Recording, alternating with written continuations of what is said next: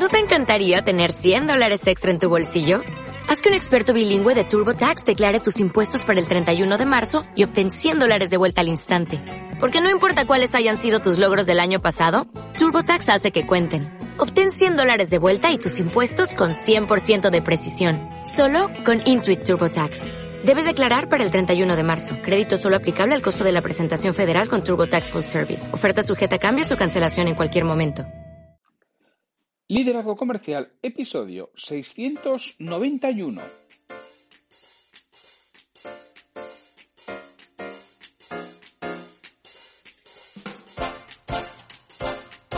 Muy buenos días, muy buenas tardes o muy buenas noches, según la hora a la que estés escuchando este podcast.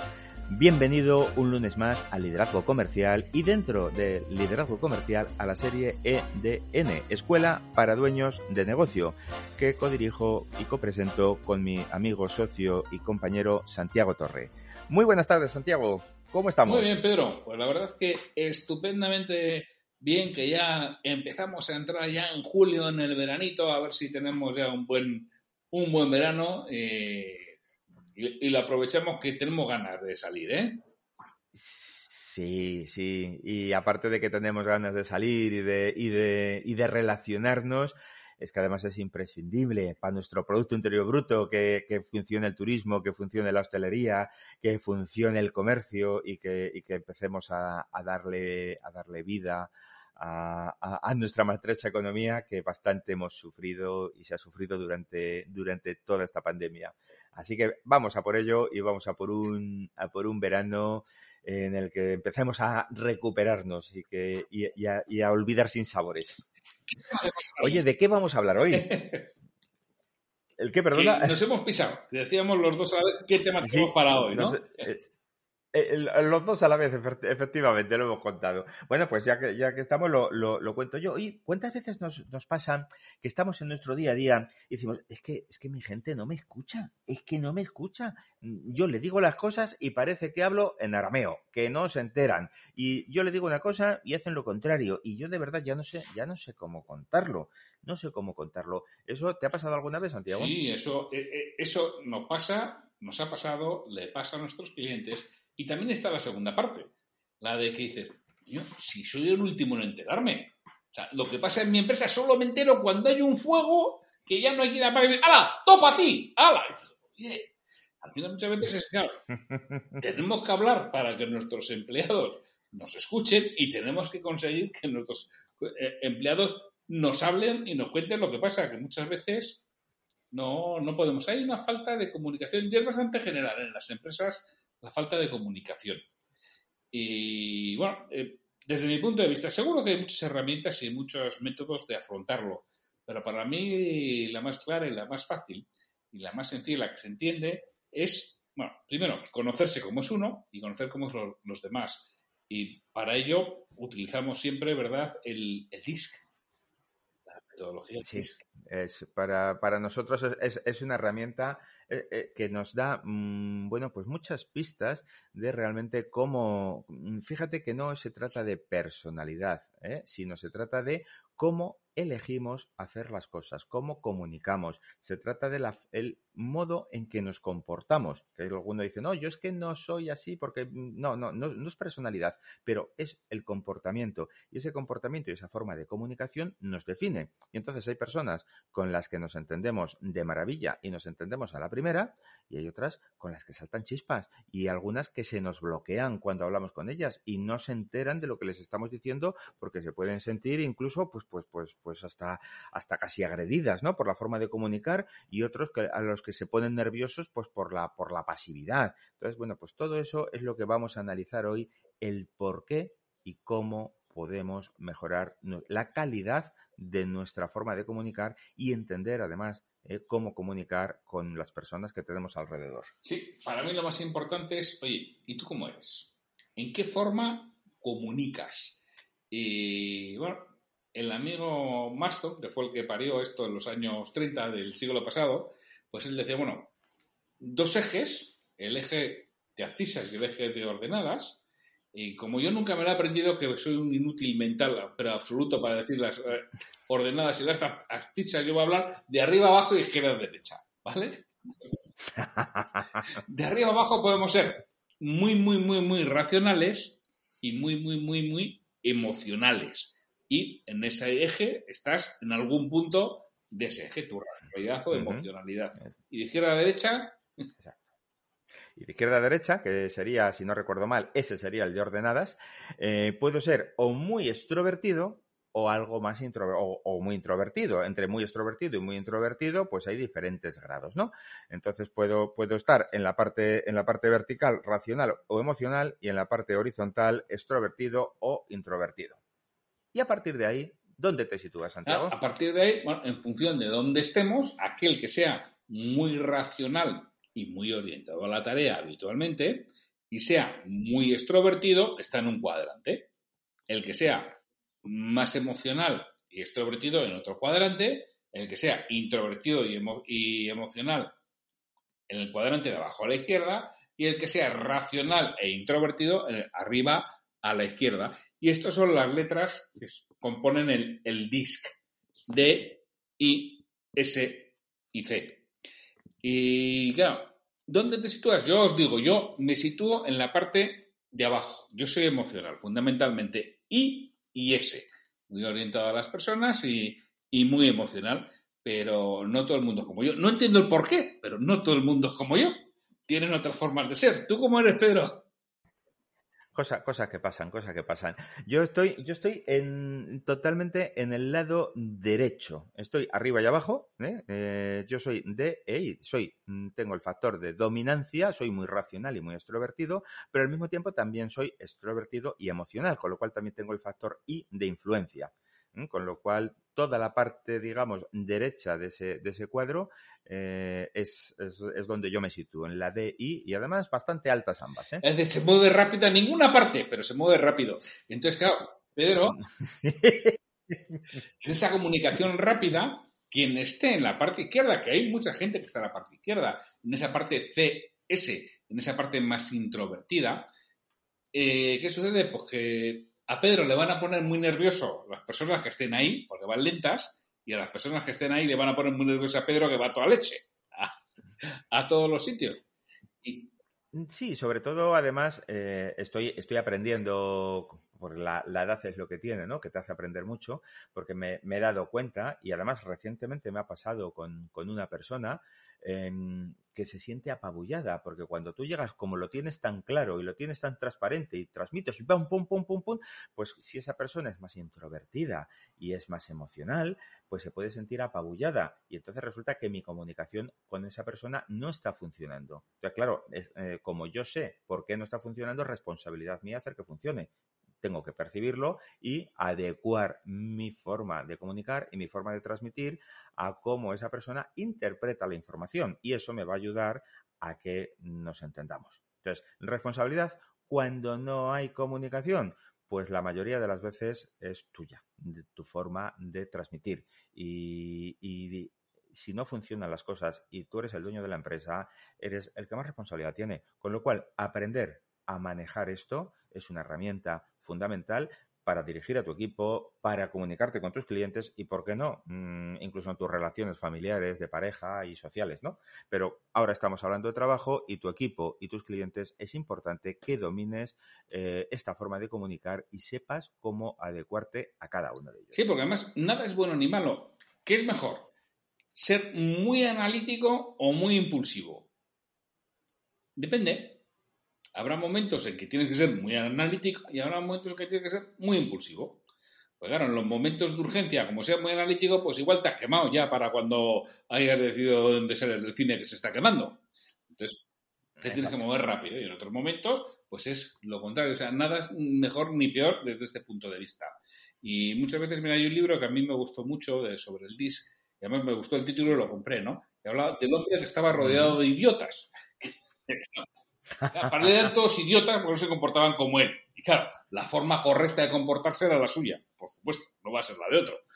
Y bueno, pues esto nos pasa muchas veces. Muchas veces nos sentimos que estamos rodeados de idiotas, ¿no? Y por eso no nos entienden y no les entendemos. Pero es que tenemos que hacer nosotros el esfuerzo. Tenemos que saber y tenemos que aprender a decir, ¿tú qué eres? ¿Alguien muy rápido o de ritmo más lento? Si eres muy rápido como Pedro, estás a la derecha. Si eres de ritmo más lento, estás a la izquierda. Es decir, si eres muy rápido, habitualmente seas extrovertido y si eres muy lento serás introvertido. Y ojo que Maston nos hablaba de la introversión y extroversión desde el punto de vista de la capacidad de concentración y de relación con uno mismo. Además de con los demás, que también es lo que entendemos todos. Pero la gente que está a la derecha le cuesta concentrarse y estar en sí mismo. Con lo cual, todas estas tareas que requieren análisis son más complicadas para ellos. En cambio, todas las que requieren estar con otras personas, estamos encantados. A mí me encanta estar con otras personas, a Pedro también. Ah, esas de análisis y demás, que somos capaces, claro que sí, porque nos acostumbramos a todo, pero nos cuesta más. Tenemos que hacer un esfuerzo que no nos cuesta el, oye, ¿qué? ¿Un café? Ese no nos cuesta nada. No, ponte un detalle de un esquema. Si me pongo lo hago, ¿eh? pero no tengo que pensar dos veces. Pero va, va, un coñazo. Ah. bueno, yo ahí, también lo, yo ahí también lo hago porque como tengo la parte de arriba también, esa, esa racional y, y, extrovertida, pero tengo la parte orientada a la tarea, también lo hago. Pero vamos, yo prefiero estar con la gente sin duda ninguna. Me, gustaría hacer ahí también un, una apreciación en cuanto a la parte extrovertida e introvertida, ¿no? De rápido y lento. Es decir, ser lento no significa eh, que seas, que seas eh, eso, que, que, que haga las cosas despacio, sino que necesitas más tiempo, o sea, quieres entender las cosas, no eres de decisiones rápidas sobre todo, ¿no? Eres una persona que eh, prefieres mm, procesar antes de decidir. Y hay otras personas que según pasa por el cerebro, eh, automáticamente sale y, y, luego se equivocan o no se equivocan, pero actúan. Entonces, la rapidez y lentitud no, no, está ligada a la efectividad, ¿no? Sino la forma de tomar una decisión y, de, y, del tiempo que media, desde que lo piensas hasta que te pones en acción. Mm, y no es ni bueno ni malo uno u otro, dependerá, como decía antes Santiago, del momento. Entonces, cuando hablamos de lento, no quiere decir que es que, bueno, es que los, los de la izquierda que son más lentos, no. Eh, son más seguros, son más estables y cuando toman una decisión está mucho más meditada y eso da más calidad. El otro, pues a lo mejor se ha pasado de frenada alguna vez, ¿no? Entonces, eh, que, quede claro que cuando hablamos de lento no es peyorativo ni mucho menos. ¿eh? Incluso todo lo contrario puede ser muy positivo y de hecho lo es muy positivo habitualmente porque sus decisiones son están más maduradas. Sí, sí, es que hay cosas que necesitan ser cocinadas a fuego lento y otras necesitan ser cocinadas a fuego rápido y, fuerte. Entonces, depende de cada cosa, pero conocerte a ti mismo y conocer a los demás, es decir, nosotros estamos comunicando siempre desde nuestra propia posición. Y esto está bastante repartido, es bastante equitativo. Más o menos es un 25% de cada dimensión predominante, es un 25%. Es decir, si yo hablo desde mi dimensión predominante, me equivoco el 75% de las veces. Así de fácil. Con lo cual, intenta ver cuál es la posición del otro e intenta hablar en su lenguaje. Te vas a entender mucho mejor. Es decir, si yo, a esa parte que decía el C, no muy racional e introvertido, que es una persona lógica, que trabaja con calidad, que necesita proceso, que necesita detalle. Yo le hablo desde mi I, que el detalle, el proceso, la calidad, dijéramos que son diferentes a los de él, no me entienden. Ya me confía en mí vamos a ver, ¿pero por qué puñeta va a confiar en ti, tío? Pero ¿qué es lo que nos sale? Eh? Que yo soy así, porque el I funciona por confianza. Y en las personas que confía, a muerte. Y el que no confía, no quiere ni verle. Claro, yo sí, confía en mí, que es como yo tomo las decisiones, pero no, ¿eh? Así es. De hecho, eh, quizá debemos de contar para dar, para dar un poco de claridad ¿no? a, lo que, a lo que son estas dimensiones de comportamiento, que todos, todos tenemos cuatro dimensiones de comportamiento, ¿no? Y según donde estemos, nos vamos a situar en uno u otro lado del cuadrante. Es decir, todos tenemos una manera de responder ante los problemas, ante los retos, ante los imprevistos, ante los desafíos. Una manera. Mm, con más o menos eh, eh, rapidez. Todos nos comportamos eh, con las personas y, e influenciamos en ellas y generamos y generamos pues eso, pues una capacidad de influencia, una capacidad de relación con ellas de mayor o menor grado. Y también todos tenemos una forma de reaccionar ante, ante acontecimientos y cambios que puedan surgir, y nivel de actividades, y cambios de trabajo, eh, y, tenemos una forma de reaccionar. Y todos también tenemos una forma de comportarnos ante el cumplimiento de normas, de reglas, de métodos establecidos por otros. En función de si somos más o menos racionales o emocionales o más o menos extrovertidos o introvertidos, eh, tendremos un carácter eh, y, nos situaremos en uno de los lados de este cuadrante, ¿verdad, Santiago? Entonces, si por ejemplo soy racional y además soy extrovertido, ahí es el que determina cómo respondo ante problemas, retos e imprevistos. Entonces, por eso le dan la D del factor de dominancia. A mí, en concreto, si nos vamos abajo. Además de dominancia, me gusta decir de capacidad de decisión, porque en empresa, quizás. Decisión. Es gente que decide rápido. Tiene muy claro. Eh, es un poco como los toros, ve la vida en blanco y negro. Con lo cual, el blanco y negro es fácil.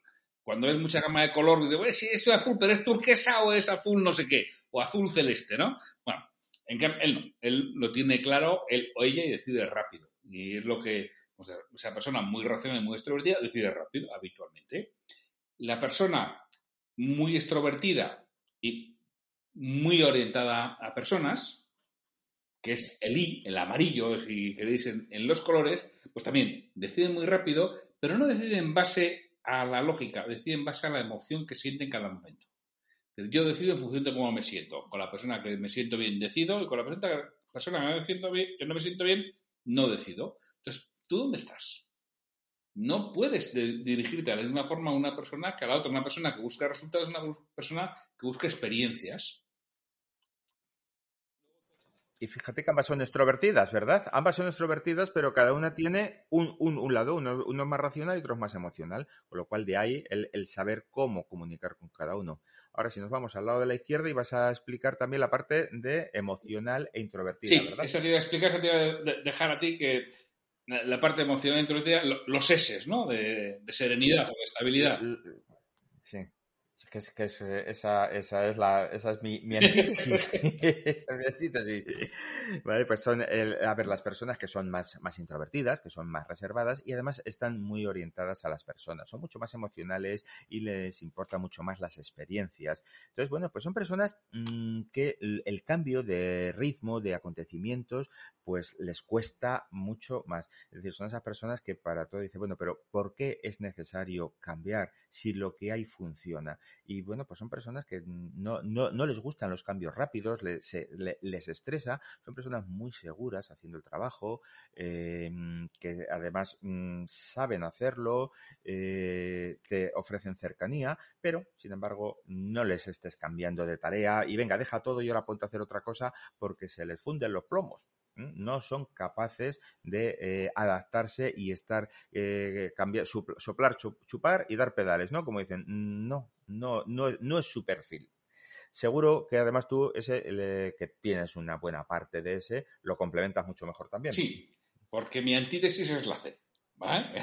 es Exacto. racional e introvertido. Yo gelo yo muy mal. O sea, yo, yo soy, bueno, que yo tengo mucho de esa parte de, de ahí, de, a pesar de lo que algunos se piensa de, de, de, método, de proceso, pues bueno, pues sí, lo tengo, pero me cuesta, ¿eh? me tengo que esforzar muchísimo. Entonces, ese C es el típico contable o ingeniero de telecomunicaciones o ingeniero en general, ¿eh? es decir, que tiene que tener todo un método, un orden, una organización, una calidad, una forma de hacer las cosas muy concretas y no le saques de sus pasos porque se pone nervioso. Yo en la anarquía vivo como pez en el agua me desenvuelvo en la anarquía.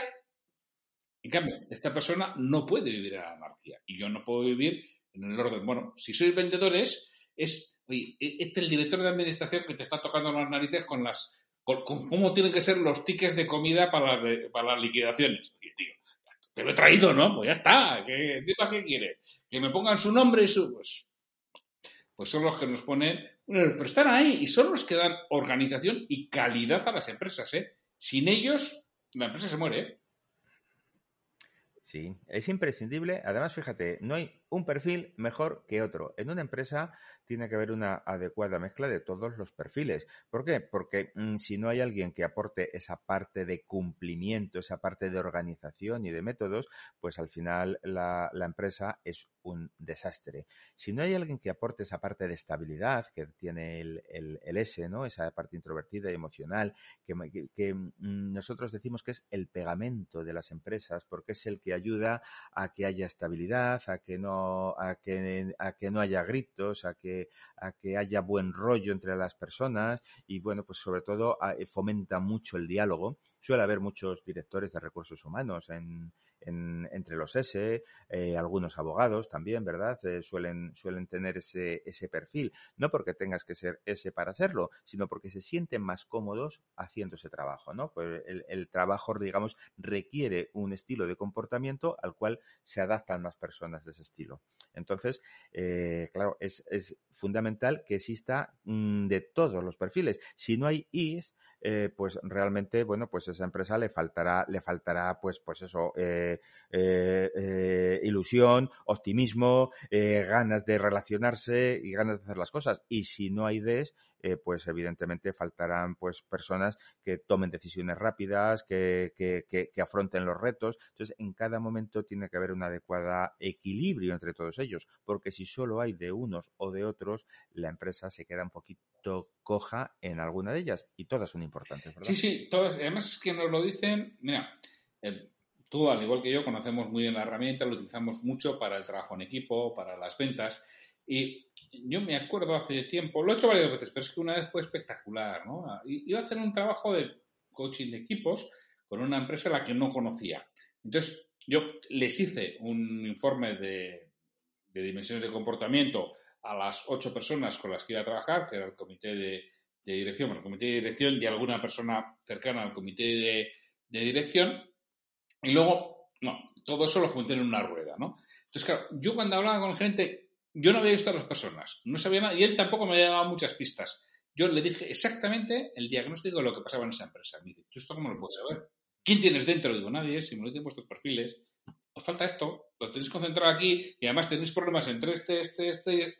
¿Y tú cómo sabes esto? Es imposible. Digo, que, me lo está diciendo. El gráfico me está diciendo lo que sucede porque es que se ve de forma tan clara. Porque si tú ya me has dicho que hay problemas de comunicación. Ya me has dicho que hay problemas de enfrentamientos, que es lo que tú me has dicho. Yo te estoy diciendo entre quiénes y por qué y con qué motivo. Y ahora la confianza en mí, no, ahora ya me dejas hacer el trabajo. Y efectivamente, pues ya hicimos el trabajo. Bueno, que había que hacer, mover a ciertas personas y explicar a ciertas personas lo que sucedía. Y que ni todo, ni es blanco ni es negro, y que nos tenemos que adaptar y nos tenemos que entender entre todos. Que tenemos que, avanzar y es eso. Y si te falta alguna dimensión, esa empresa está coja en ello. Si no tienes de eso, esa empresa está coja en tomar decisiones. Si no tienes I, le falta alegría, pensamiento lateral y resolución de problemas e incidencias rápida. Si no tienes ese, no hay buen ambiente. Y si no tienes T, no hay normas y no hay método, no hay procedimiento, no hay calidad. Nos necesitamos unos a otros por mucho que nos toque las narices. ¿eh? Claro. ¿Cuál es el error que cometemos? Pues que muchas veces tendemos a rodearnos de las personas que se parecen a nosotros, porque son las que nos gustan, ¿no? Y entonces, claro, pues si yo soy eh, un directivo muy D, o un directivo muy C, o muy I, o muy S, pues em, me gusta rodearme de personas igual que yo. ¿Por qué? Porque pienso que es el perfil idóneo. Mm, y no.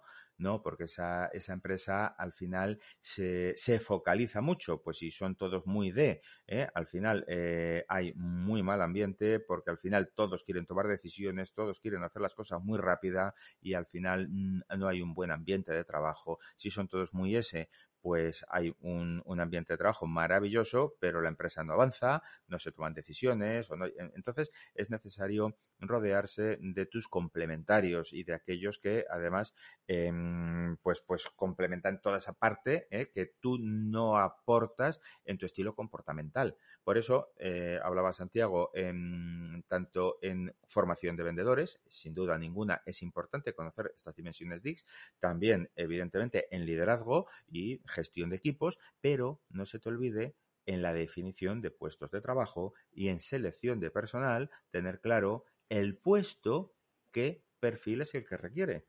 Porque si yo pongo como, como un determinados, hay vendedores que necesitan tener un perfil muy racional y algo más introvertido, pero la mayoría son, son justo lo contrario, son emocionales y extrovertidos. Si, si elijo una persona con un perfil muy C para ese puesto, posiblemente tenga que adaptarse mucho y lo haga, y lo haga bien, pero le cueste mucho más. O si pongo como, como director de administración a alguien muy que le gusta la calle, la gente, y está todo el día entre papeles y entre cuentas, pues realmente, pues bueno, pues lo hará porque, porque tiene la capacidad pero daría muchísimo más valor en un puesto en el que se pueda relacionar con personas. Entonces, adecuar persona a puesto también. A mí me pusieron, a mí, a mí, el director financiero. A ti, ¿no? Y además con una empresa con los tres cuartos en, en, Alemania, o sea, el director financiero y el tratar con alemanes. Vamos.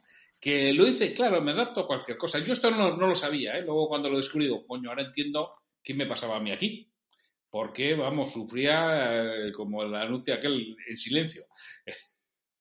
lo que me sucedía porque yo lo que necesito es tratar con personas, yo soy vendedor, ah, y, sí, hacía ese trabajo porque además como había ido creciendo y lo hacía bien, pues ala, tú aquí. Pero luego te das cuenta que dices, oye, igual esto no es para mí. Y efectivamente, pues no era para mí. A mí me ocurrió también. Eh, justo además antes de que tú y yo nos conociéramos, cuando me incorporé en la empresa en la que estuvimos juntos, en Impulso, eh, recuerda que yo he estado de auxiliar de la administración concursal.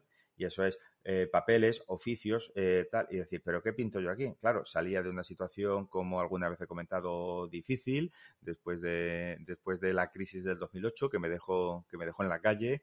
Y bueno, pues era un trabajo en el que, bueno, pues volví otra vez a, a, situarme. Pero me moría de asco. Todo el día parecía un ratón de biblioteca. Yo necesitaba calle, necesitaba gente, necesitaba personas.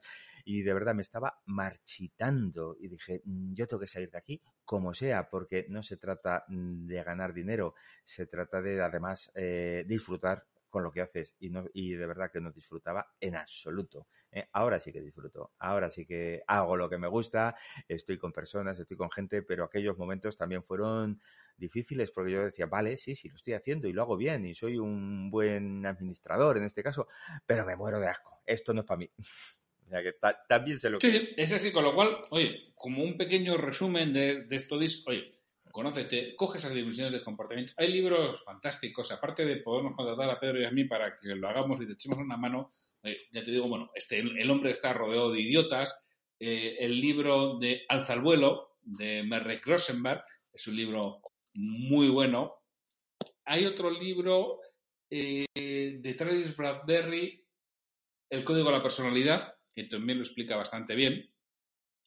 Son libros que, bueno, pues nos ayudan a entenderlo. Y si no, oye, pues siempre nos tienes a Pedro, ya sabes, en pedro, arroba y a mí, Santiago, eh, Santiago, eh, Santiago arroba santiagotorre.com, que bueno, pues utilizamos la herramienta desde hace muchos años, estamos certificados en el uso de la misma y te podemos ayudar, ¿verdad, Pedro?